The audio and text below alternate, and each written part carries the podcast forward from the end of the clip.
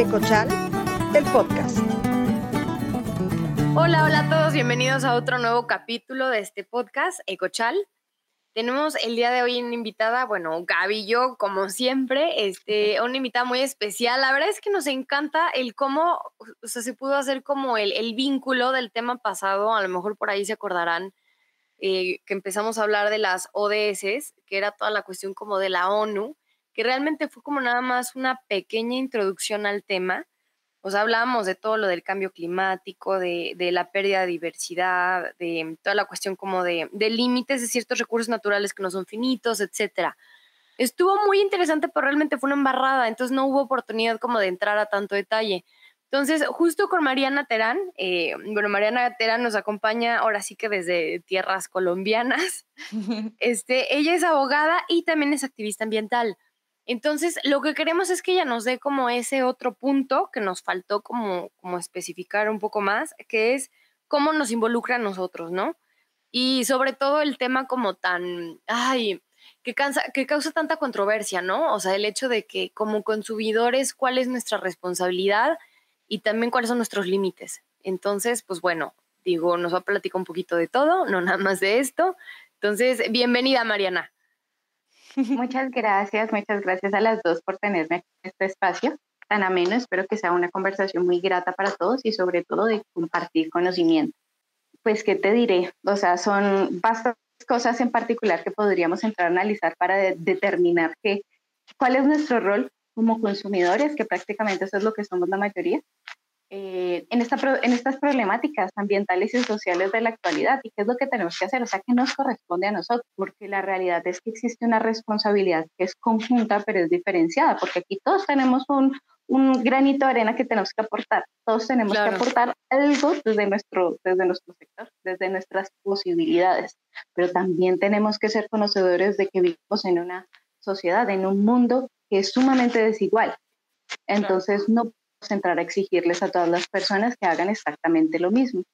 Por eso es que mm, parte de, de, mi contenido realmente se ha enfocado en lo que es el consumo responsable y consciente. Cuando hablamos de pronto de los ODS, tenemos este apellido que es la sostenibilidad, que ahora lo encontramos en todos lados. Ahora esta empresa es sostenible por X o Y, ahora este pantalón lo venden y es sostenible, ahora todo tiene el apellido sostenible y se van a dar cuenta como esto cada vez va, va a ser más y más visible a nuestro alrededor en nuestra vida diaria. Es importante que entendamos que cuando nosotros hablamos de consumo responsable y consciente, no necesariamente estamos hablando de sostenibilidad, porque es que la sostenibilidad es algo complejo. La sostenibilidad implica encontrar un balance, un equilibrio entre tres pilares fundamentales. El medio ambiente como parte esencial, la sociedad, la parte humana, y luego tenemos el otro factor que es la parte económica. Esos tres pilares tienen que estar en un punto en donde, mm, pues más allá de encontrar un equilibrio perfecto, es en donde dejemos de pues estar en la posición en la que estamos actualmente, en donde sobreexplotamos los recursos naturales, en donde estamos rodeados de problemáticas sociales y ambientales nada más enfocándonos por la parte económica. Entonces, cuando hablamos de consumo responsable, no estamos analizando esos tres pilares, porque es algo muy complejo entrar a exigirle a todo el mundo que entonces ahora todos utilicen cepillos de dientes de bambú, cuando muchas personas a duras penas tienen la posibilidad de conseguir un cepillo de dientes. O sea, vivimos en una sociedad en donde no podemos eh, volver el cuidado del medio ambiente, volverlo un privilegio. Se trata de que todos seamos conocedores y todos aportemos desde nuestro granito de arena. Por eso se habla de un consumo responsable y consciente, más no de un consumo sostenible. Y el consumo responsable es uno de los pilares de los ODS. Es sumamente importante y es uno de los pilares fundamentales porque tenemos que aprender a producir de forma responsable. Eso es producir todos los bienes y servicios que hoy en día consumimos como sociedad. Pero es fundamental la parte del consumo responsable también. O sea, eso es uno de los pilares del desarrollo sostenible en este momento, en el desarrollo responsable, mm, que es prácticamente las metas, lo que se pretende parte de lo que se pretende con los objetivos de desarrollo sostenible. Son la segunda parte de los objetivos de desarrollo del milenio. Esto realmente nace porque como planeta, como comunidad internacional, como comunidad de países, pues mm, estas naciones, estos gobiernos han determinado que es necesario tener unas metas, un, plan. ¿Qué es lo que vamos a hacer? ¿Qué es lo que nosotros podemos aspirar como sociedad? Y entre ellas, pues obviamente entramos a ver todas las problemáticas sociales y ambientales que se están viviendo, que van ligadas, siempre van ligadas. Tío, o sea, mi pregunta es, bueno, o sea, metiéndome un poquito más este tema de, consumo responsable, eh, digo, entiendo lo que comentas de que pues no se le puede exigir a todos como esa parte de consumo, pero también quisiera, me, gustaría mencionar que hay ciertos productos que realmente, o sea, pues sí, que, que, no son tan necesarios y la verdad es que son más como un lujo, ¿no? Entonces yo creo que eh, en esa parte sí se pudiera como pues sí, a lo mejor, no sé, mi duda más, enfocada en la cuestión de, de, qué tanto influye el que uno como consumidor, o sea, realmente, o sea, se ponga como, como exigir a una empresa, ¿sabes qué? Ya no lo consumo porque cambia la presentación o porque cambia esto otro para cuidar el ambiente. Si realmente es algo que depende de nosotros o realmente es como una, una responsabilidad compartida porque también están como todas las leyes y toda esta cuestión, o sea, qué tanto influye uno, qué tanto influye gobierno, qué tanto influye todo. Pues mira, esto es, es muy complejo, porque es que no no son soluciones prácticas. Sobre esto no hay una solución específica, sino que todas son soluciones complejas. ¿Por qué? Porque son problemáticas muy complejas. Nosotros como consumidores, yo estoy y estoy casi segura de que sí tenemos un impacto sobre cómo actúan las industrias pero esto no significa que nosotros vayamos a tener la capacidad de hacer que estas industrias cambien su forma de producción. ¿Por qué? Porque esto es mucho más complejo, porque estamos hablando de economía, estamos hablando de mano de obra barata, estamos hablando de la funcionabilidad de las empresas. ¿Qué les importan a las empresas?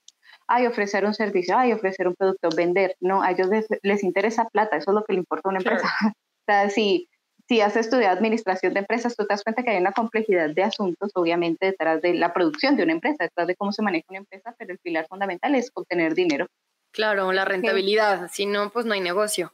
Digo, al final creo que el cliente, o bueno, nosotros como clientes sí podemos estipular un punto de decir, oye, ¿sabes qué? Este, tal marca no me gusta porque todos tus productos vienen en plástico y hay alguien que está ofreciendo lo mismo, pero sus productos no vienen envueltos en plástico, ¿no? Entonces, igual como consumidor podemos estipular un punto, dejando de consumir o consumiendo, como dices, de una manera más responsable a marcas que quizás tengan un poquito menos de impacto, pero al final esta parte de, del exigir, le conviene, o sea, bueno, le, va más a, a, gobierno, ¿no? Gobierno es quien debe de estipular estas normativas y es quien debe de exigirle a las empresas, ¿no? Sí, o sea, total. Creo que ahí tengo pues varias cositas que aportar a lo que tú estabas diciendo en particular. O sea, sí considero que hay una responsabilidad que es sumamente compartida y enorme por parte de los estados, por parte de los gobiernos, por parte de, de todos los poderes públicos, desde el legislativo, el ejecutivo y el judicial. O sea, desde todos los ámbitos del poder se tienen que empezar a tomar decisiones en pro del cuidado del medio ambiente y eso implica poner limitaciones sobre, digamos, las prácticas eh, ambientales que tienen diversos malos impactos.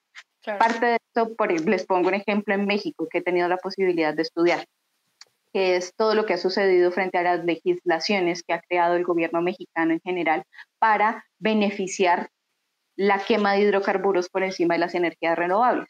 Eso es una problemática enorme que se está viviendo en México, puesto que México, una de sus principales causas de emisión son la quema de combustibles fósiles. Como les digo, las emisiones de cada país provienen de distintas cosas. En Colombia nosotros producimos emisiones a partir de eh, la deforestación. Esa es nuestra principal causa de emisiones. También parte del transporte.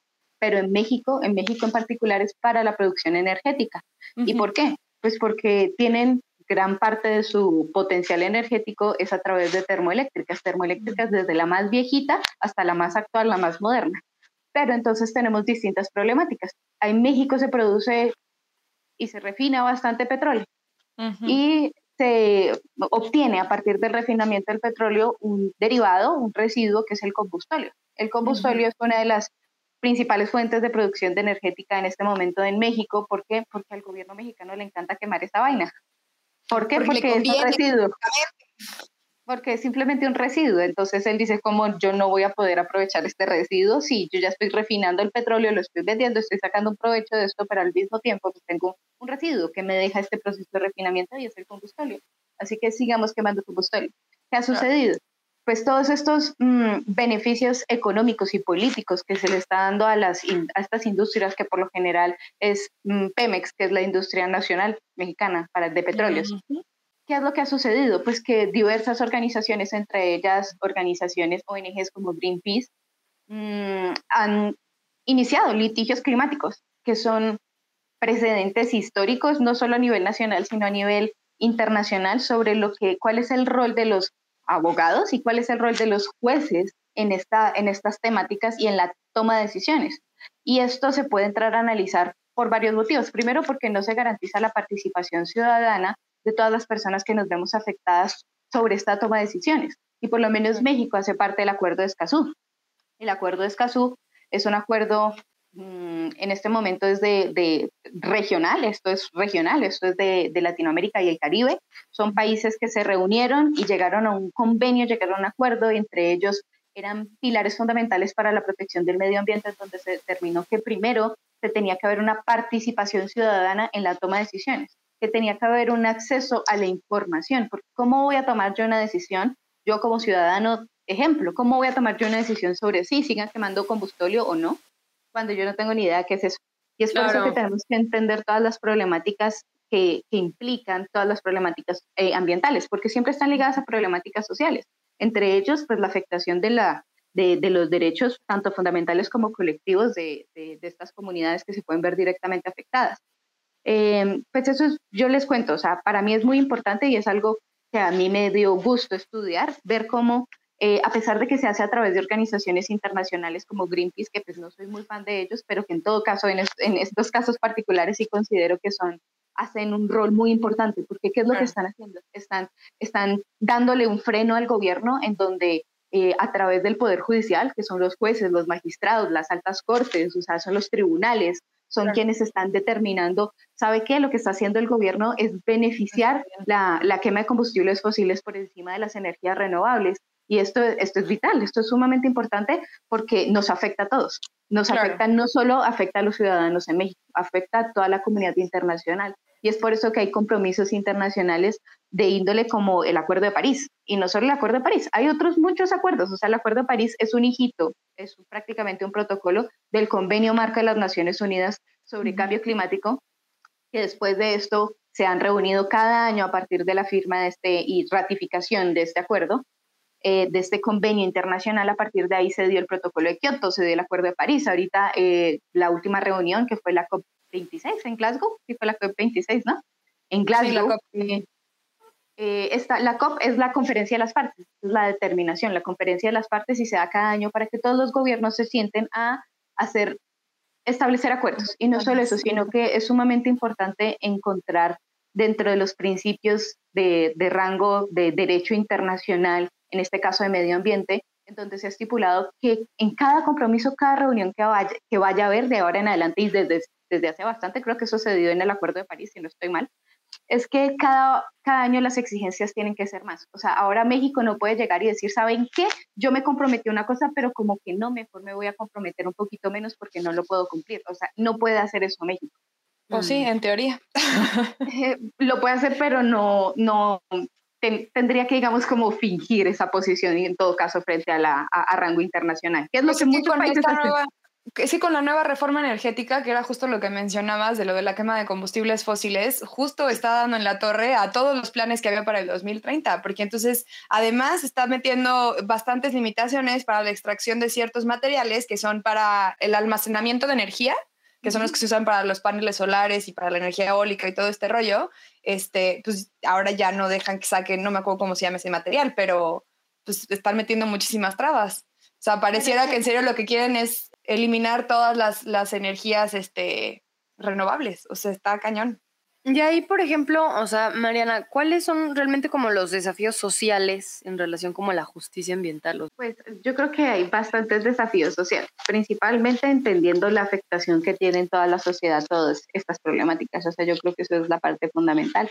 Tenemos que partir porque todos nos vamos a ver afectados. Todos nos vamos a ver afectados tanto por las problemáticas sociales y ahora ambientales. El cambio climático nos afecta a todo el mundo. El cambio climático lo distingue entre clases sociales, a pesar de que sí van a haber unas clases sociales que se van a ver más impactadas que otras, igual a todos nos va a afectar, simplemente que el dinero le colabora a unos. La problemática de residuos le afecta a todo el mundo, todo el mundo en este momento está comiendo microplásticos. ¿Por qué? Porque tenemos una problemática de residuos que es incontrolable, en donde hoy en día ha llegado a, pues ha llegado a casi todos los escenarios del mundo y no solo los escenarios, sino a cada casi ya casi todos los organismos que existen. O sea, hoy vemos incluso contaminación eh, por microplásticos incluso en placentas, placentas de bebés, o sea, imagínate. sí, está horrible, horrible, me traumé cuando leí ese estudio, sí, está horrible, horrible. Y es, eso es una problemática asociada a la problemática de residuos. También tenemos otra problemática más allá de estas, a pesar de que todas estas se relacionan, también tenemos la problemática del agua. Tenemos, cada vez hay más escasez de agua dulce, que es el único recurso mm, o uno de los recursos fundamentales para, para vivir. O sea, no podemos vivir sin agua, pero ¿qué es lo que está sucediendo? Estamos gastando ineficientemente el agua y no solo la estamos gastando ineficientemente, la consumimos de una forma ineficiente, sino que eh, lo que se asocia a la sobreexplotación de este recurso hídrico, sino que al mismo tiempo la estamos contaminando. Entonces, pues, imagínense todas estas problemáticas que tenemos. Hay que analizarlas cada una de forma independiente, pero también de forma relacionada, porque si bien el cambio climático es una problemática, la problemática de residuos es otra y la problemática del agua, de la escasez del agua es otra, todas de alguna u otra forma se relacionan. Entonces hay que entenderlas. Para esto es fundamental que tengamos personas y que haya mucha educación en estas temáticas. De hecho, les cuento aquí a las personas interesadas, muy probablemente aquí van a ver mucha gente que le interese todas estas, temáticas. Hoy en día hay muchas becas para acceder a, educación mm, en estas áreas, en las áreas de la sostenibilidad. ¿Por qué? Porque es que si no, no, atendemos estas problemáticas, si el cambio climático no nos acaba, nos acaba la de residuos. Si no nos acaba la de residuos, nos acaba la del agua. O sea, de alguna u otra forma tenemos que atenderlas a cada una de ellas. Y es por eso que quiero como recalcar una cosita que ahorita estabas diciendo, Gaby, y era sobre lo de cómo nosotros como consumidores podemos eh, elegir, preferir una empresa sobre la otra, por ejemplo, por la producción de plástico.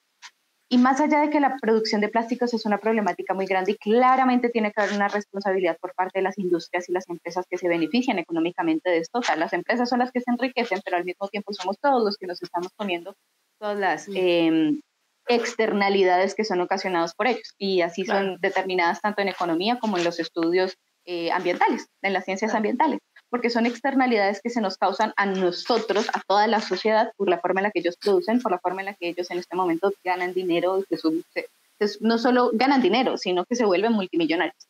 Estamos hablando de, de, que gran parte de las problemáticas están asociadas. Cambio climático, sobre todo hay gran parte de las emisiones asociadas nada más a una industria, a unas cuantas empresas.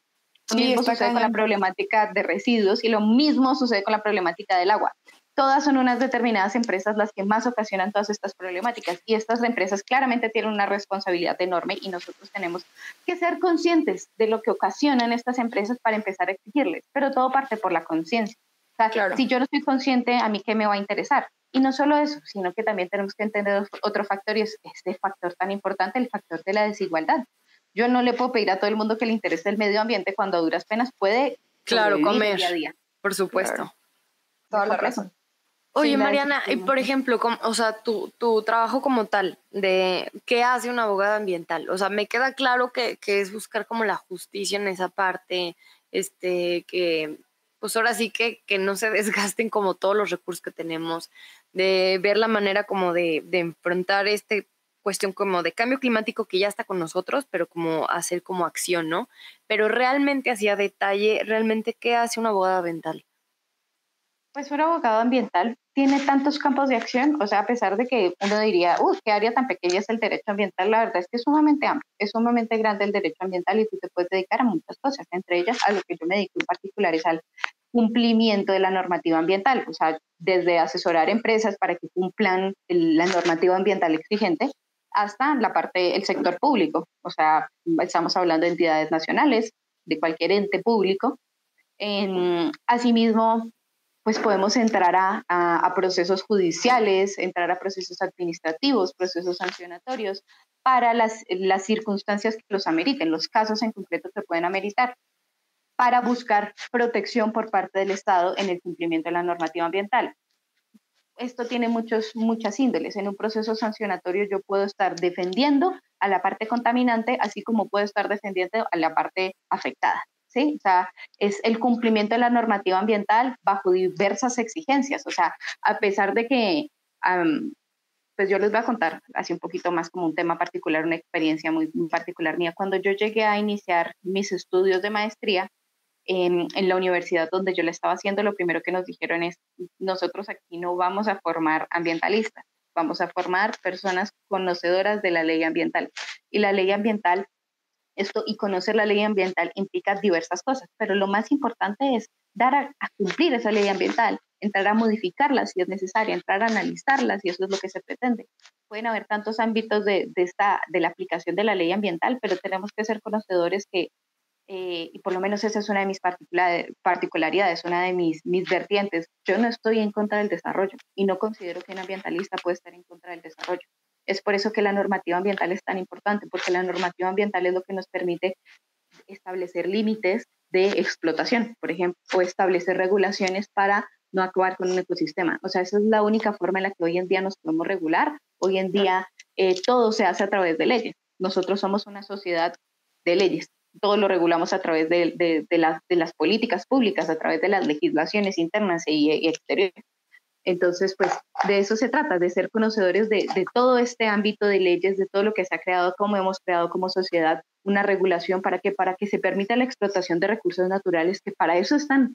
O sea, no podemos estar en contra de la explotación de recursos naturales porque la explotación de recursos naturales es lo que nos permite subsistir, es lo que nos permite tener una vida de la forma en la que llevamos y gozar de todos los servicios básicos. Pues aparte todo es naturaleza procesada, o sea, si volteamos a nuestro alrededor, todo es naturaleza, ¿no? O sea, los muebles, o sea, lo que estamos consumiendo, o sea, es, es parte de, pero claro, o sea, es, como tú dices, es la parte de la conciencia, o sea, concientizar a la gente, o sea, en el cómo, ¿no?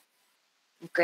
Sí, el saber hacerlo de la manera correcta, ¿no? Porque digo, también algo que vi yo en, en, uno de tus videos es que justo hablas sobre el tema de que para poder mitigar todo lo que estamos haciendo, como para poder mitigar el, el, el, el impacto ambiental que tenemos, primero hay que hacer, eh, o sea, hay que contaminar más y hay que, este, o sea, porque hay que extraer ciertos recursos de la naturaleza y hay que explotar algunas cosas porque, pues de lo que decíamos, ¿no? De que para poder eh, eh, guardar energía, pues se necesitan ciertos materiales, ciertas cosas que hay que sacar de la naturaleza. Entonces no es como que nuestro impacto positivo va a empezar a partir de cero, ¿no? Así de, bueno, ya, con lo que ya tenemos y vamos a empezar. O sea, sí hay que, que saber hacerlo, ¿no? Es que es bastante, bastante complejo porque esa es una problemática que a mí me gusta llamar, si vamos a hablar de cambio climático, iniciemos por hablar de minería responsable. Y es porque no hay, no hay una forma en la que nosotros podamos hablar de cambio climático si no atendemos las problemáticas de la minería. Y eso es uno de mis enfoques realmente en redes sociales. Mucha gente me ha conocido a mí en redes sociales porque soy de las pocas personas que he empezado a hablar de la temática de la minería. Y no satanizando la minería porque la minería no es mala, la minería es necesaria, la minería es el sustento de miles, de cientos de personas, de millones de personas que se dedican a estas prácticas, desde una forma tradicional hasta también siendo explotados y haciéndolo de una forma ilegal me encanta que menciones esto, perdón por interrumpirte, pero me encanta que menciones esto porque justo fue el enfoque que se le dio cuando nos explican toda la, la cuestión de la ganadería. Entonces el punto no es ver la ganadería como malo, porque pues sí, como tú dices, es el sustento de muchas familias. Y por ejemplo, aquí en México es la familia vive de la vaca, o sea, no puedes, o sea, no podemos pretender que, que la solución sea eliminándola, ¿no? Sino hacer esos cambios, o sea, y justo me encanta que estés al día de hoy pudiéndonos platicar toda esta parte, ¿no? Entonces, perdón por interrumpir, pero siento que era importante. no, es sumamente importante esos puntos, porque claramente ahí es donde yo te digo, ser ambientalista no significa estar, es estar en contra del desarrollo. O sea, no podemos simplemente asociar estas dos cosas. ¿Por qué? Porque un verdadero ambientalista, una persona que le importa el cuidado del medio ambiente, tiene que ser consciente de que un ambientalismo sin conciencia social nada más es jardinería. O sea, tenemos que ser conscientes de... Claro, claro. Oye, María, como, como qué tipo de, de, bueno, o sea, porque mencionas mucho como el, el qué es un ambientalista y qué no es un ambientalista. O sea, me imagino que, que muchas veces se presta a cosas que no son, ¿no? Eh, o a luchas que no son las correctas. Entonces, realmente, o sea, ¿cómo es ser un ambientalista? Digo, para que quede claro primeramente esta parte, ¿no? Pues yo no creo que haya como unos ítems o unas líneas de cumplimiento como protocolo de cumplimiento para ser un ambientalista perfecto, porque es que simplemente no lo hay. Pero creo que sí hay unos pilares que uno tiene que entender y es que uno, primero tenemos que ser conscientes de que un ambientalista, por ponerte un ejemplo, un ambientalista que lo único que le interesa es venderte productos secos, no es un ambientalista. Eso no es un ambientalista. O sea, esos son red flags. Ahí, ese no, ese no es un buen, buen ambientalista. O un ambientalista que, que, que, lo único que hace es invitar a recoger basura de, de, de, la calle o a sembrar árboles. Red flag, tampoco es un ambientalista. No porque esas prácticas no estén bien, simplemente porque pretender que con pañitos de agua tibia, tibia se va a solucionar toda una problemática es simplemente ilógico. Es una persona que no conoce más allá de, de pronto, de su espacio específico. Las personas, un ambientalista que cree que todo se va a solucionar sembrando árboles no es un ambientalista. O sea, es así. Es claro, existe toda una problemática previa, o sea, es como ponerle una curita a, o sea, una claro. pata rota, ¿no? O sea, pues no, no tiene sentido.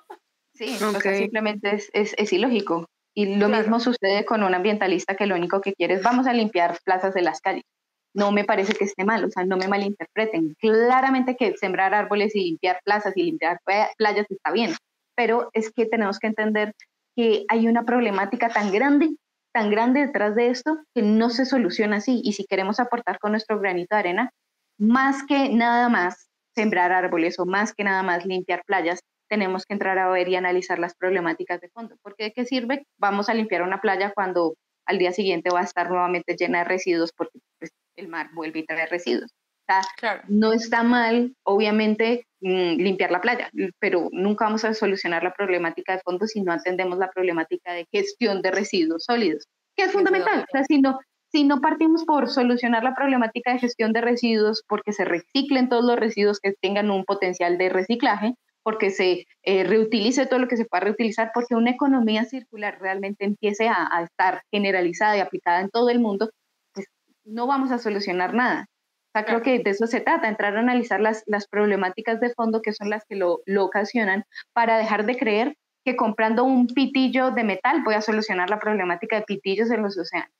Claro. O sea, es simplemente ilógico y eso es lo que tenemos que tener y considerar de pronto en un ambientalista. O sea, que mira, busca, busca soluciones en este momento facilitas, busca soluciones de pronto que generen aplausos, porque eso es lo que genera aplausos, populismo ambiental. Claro. O más bien buscamos soluciones prácticas de fondo y entendemos que el problema no es el plástico, porque el plástico no es un problema, el plástico es uno de los materiales más resistentes, duraderos. El problema es la gestión de los residuos plásticos, que se nos salió de las manos que no sabemos cómo gestionar los residuos plásticos, entonces tenemos una cantidad de residuos plásticos en todo el mundo. Claro, a, mí me gustaría como mencionar, porque a lo mejor pudiera hacer esta información, digo, porque siempre pasa que hay quien lo toma del otro lado, ¿no? Ah, es que Mariana dijo que entonces este, no pasaba nada si yo compraba un popotito y, o sea, porque no voy a hacer ningún cambio en el mundo. A ver, o sea, eh, más bien, o sea, hay que separar esta parte porque sí se me es importante. Una cuestión es la, la problemática de la situación. O sea, que esa es, es distinto porque es algo mucho más profundo, mucho más fuerte. Pero otra cosa es lo que yo puedo hacer, o sea, como consumidor de manera responsable. O sea, una no, no exime a otra. Entonces, para que aquí no se nos vayan a confundir y decir, bueno, es que Mariana dijo eso, entonces, pues bueno, no pasa nada, yo sigo consumiendo tranquilamente porque yo no puedo cambiar el mundo. O sea, sí, no, pero sí puedo dar como mi granito. Y, de eso se trata, ¿no? De, esa conciencia. O sea, de cuándo, hasta dónde es mi granito, hasta dónde este es el límite y hasta dónde es una problemática muchísimo más grande que yo.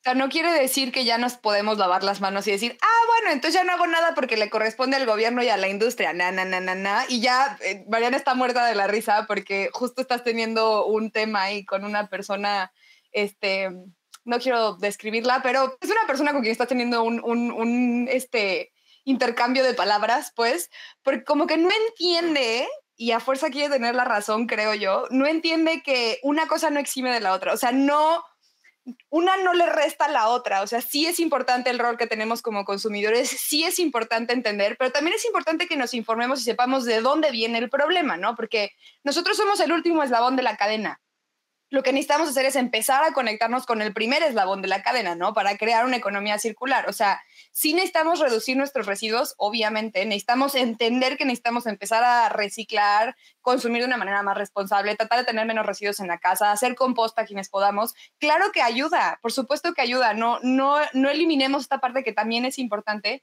pero sí hay que entender que necesitamos empezar a exigirle al gobierno, empezar a exigirle a las industrias, empezar a buscar la manera de arreglar eso, que es precisamente lo que haces tú, Mariana, ¿no? Digo, no sé si... Sí, me escribiste totalmente, creo que es que están, eh, tienen un punto sumamente acertado y que es muy importante destacar porque sí, la realidad es que la comprensión a veces es bastante compleja, sobre todo de temáticas tan complejas como esta. Y tienen toda la razón, o sea, no significa que nuestras acciones individuales no importan, es que claro que importan, nuestras acciones individuales, por eso en, en alguna pregunta que ustedes me dijeron, me hicieron, yo les dije, yo tengo, estoy, soy fiel creyente que claramente nuestras acciones individuales sí importan, pero no significa que vayamos a solucionar las problemáticas ambientales. Y es que de eso se trata, de que seamos conscientes de que estas problemáticas no son solucionables de forma sencilla. No se va a solucionar utilizando popotes de metal. Ahora todos vamos a utilizar bolsas reutilizables en vez de bolsas plásticas, entonces en el supermercado ya no va a haber contaminación por bolsas plásticas. O sea, pensar de esa forma simplemente es ignorar la problemática.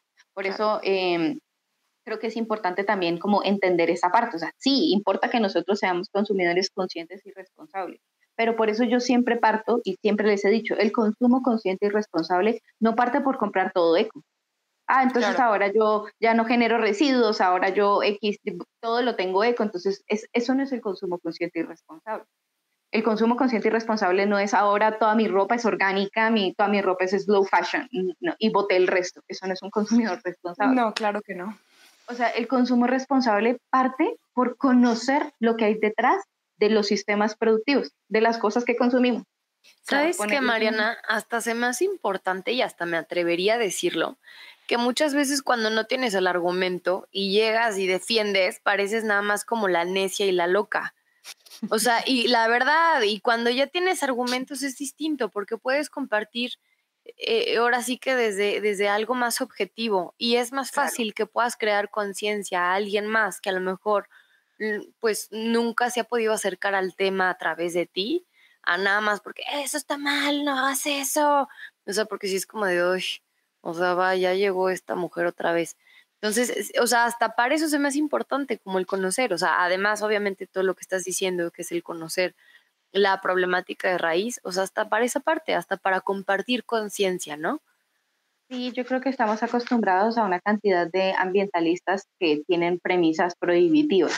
Entonces todos los ambientalistas vienen, no, tú eres malo porque tienes, mm, estás utilizando un popote de plástico, entonces uh, estás, tú estás acabando con las tortuguitas en el mar.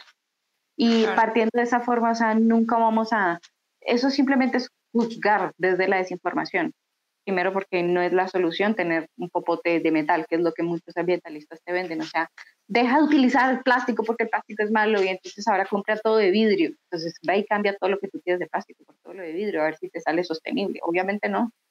No se trata no se trata entonces de, de, empezar a cambiar y consumir masivamente, porque es que eso no es el consumo responsable. El consumo responsable, como les digo, parte por conocer lo que es detrás de los sistemas productivos. Por ponerles un ejemplo. Oye, Mariana, perdón. Y, luego yo he visto, por ejemplo, en, en, no sé, en documentales, en Netflix, yo qué sé, de que ven algo que no les agrada como del consumo y mandan una carta, no sé qué. O sea, ¿qué tan real es esto? O sea, sí puede uno llegar así como consumido y decir, ah, eso no me gusta y escribir y todo. O, o sea, no sé, a mí en lo personal no me queda claro. O sea, sí ya explicaste en un principio, ahorita toda la cuestión de que, pues, sí podemos exigir de alguna manera, pero no depende de nosotros, etcétera. Entonces, mi punto es hasta dónde llego yo, o sea, hasta dónde... O sea, ¿qué sí podemos hacer? hasta dónde vi y hasta dónde hice lo máximo que podía hacer. O sea, a lo mejor mandé una carta a la empresa o a lo mejor, Ale, ni te desgastes, no va a suceder nada. O sea, eh, que, ¿Dónde entro?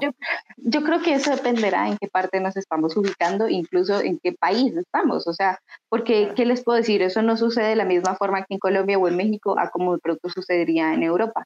En Europa hay casos, ustedes pueden googlear, de gente como los consumidores se reúnen en contra o boicotean un, un, centro comercial específico porque vende un producto en específico que no les parece bien cómo está siendo producido y los obligan a hacer cambios. Y lo hacen, las industrias lo hacen, allá las empresas lo hacen. Pero si tú me preguntas si eso va a suceder en un país tan desigual como lo es Colombia, que es uno de los países más desiguales del mundo, no creo que suceda así. Primero, porque es que no todas las personas van a tener el capital de prescindir de, por ejemplo, de este elemento que para ellos puede llegar a ser necesario, porque es que la necesidad de los productos depende de la persona, depende del consumidor. Pienso yo para determinar qué es necesario para X, oye, cada quien consumirá de la forma en la que él necesite. Y eso se trata, de ser conscientes para que nadie te tenga que, que decir, tú tienes que consumir X, Y, Z, porque es que eso es parte de pronto de lo que las personas creen. Ah, es que quieren venir a regular mi consumo. No es regular tu consumo, es que tú mismo seas consciente de tu forma de consumo, de todo lo que implica lo que tú consumes para que tú tomes decisiones sobre tu forma de consumo. Porque no se trata de venir aquí a imponer y decir, tú vas a consumir X, tú vas a consumir Y. Pero bueno, y aquí, aquí en Colombia yo dudo que sea tan fácil. Pero por ponerles un ejemplo, aquí sucedió que una empresa que se llama Almacenes Éxito estaba vendiendo eh, uno de sus pilares de marketing es que ellos producen carne de forma sostenible. Ellos tienen toda una ganadería de forma sostenible. Pasa y acontece que se hizo toda una investigación por parte de una organización eh, de estudios ambientales, no me acuerdo de qué índole, creo que era internacional, pero viene y hace toda una investigación aquí y determina qué parte de la gana de, los productos que se venden en almacenes eh, éxito provienen de una ganadería ilegal en parques nacionales eh, naturales, que son áreas protegidas. ¿Qué es lo que sucedió? Sí, o sea, si es una empresa que eh, activamente hace publicidad y su marketing se trata de yo mi carne, la carne que tú vas a comprar en mi almacén, esta carne es producida de forma sostenible, esta carne no mm. genera deforestación, esta carne está tecnificada, esta carne, todo esto, todo lo que implica venderle eso al consumidor para que eh, pueda tomar ese tipo de decisiones. ¿Sabes qué? Voy a hacer un esfuerzo y voy a dejar de consumir carne de aquí de la galería y me voy a ir a almacenes éxito porque ellos producen una carne que está certificada y que se produce mitigando los impactos negativos que se ocasionan sobre el medio ambiente. ¿Qué sucedió? Pues luego de esta investigación que se publicó, hubo videos, hubo un boicot por parte de, bueno, más que boicot, fue información comunicativa por parte de, diversas empresas, eh, periódicos, medios de comunicación.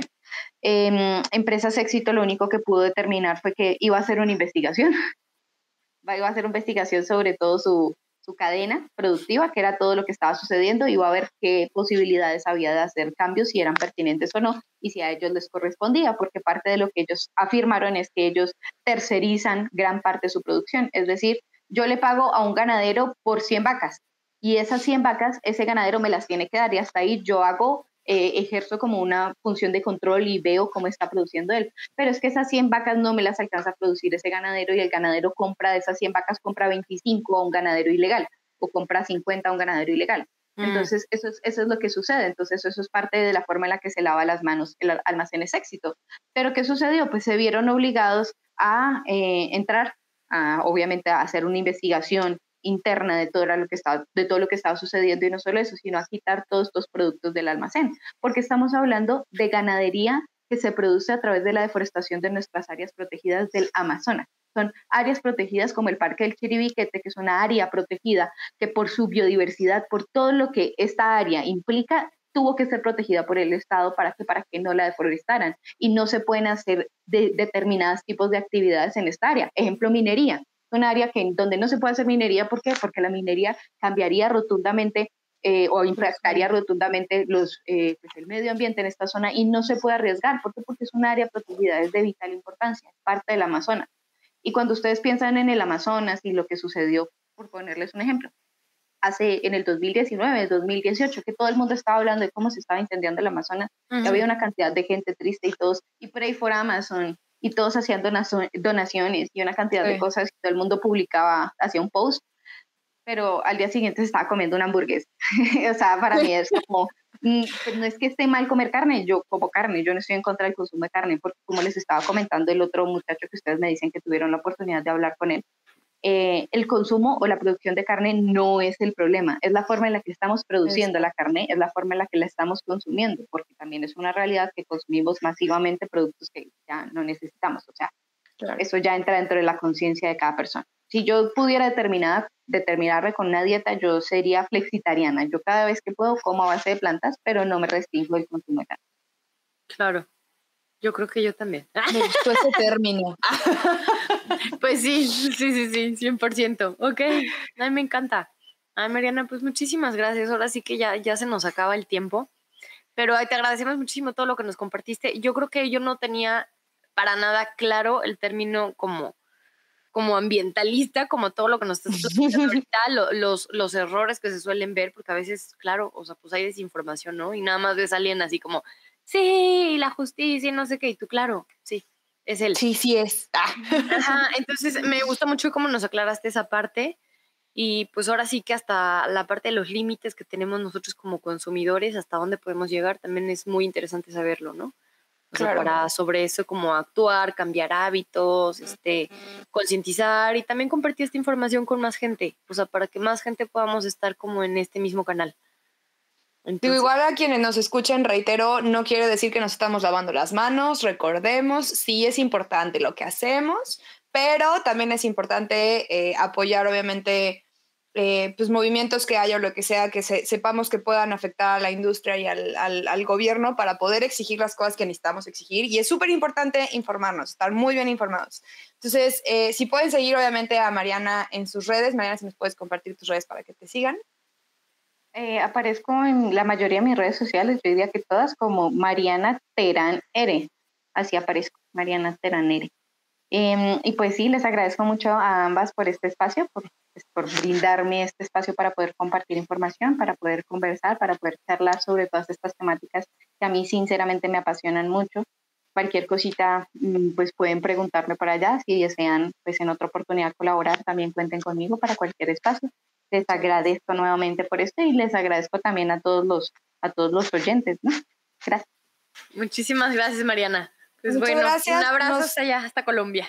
Nos veremos el próximo lunes.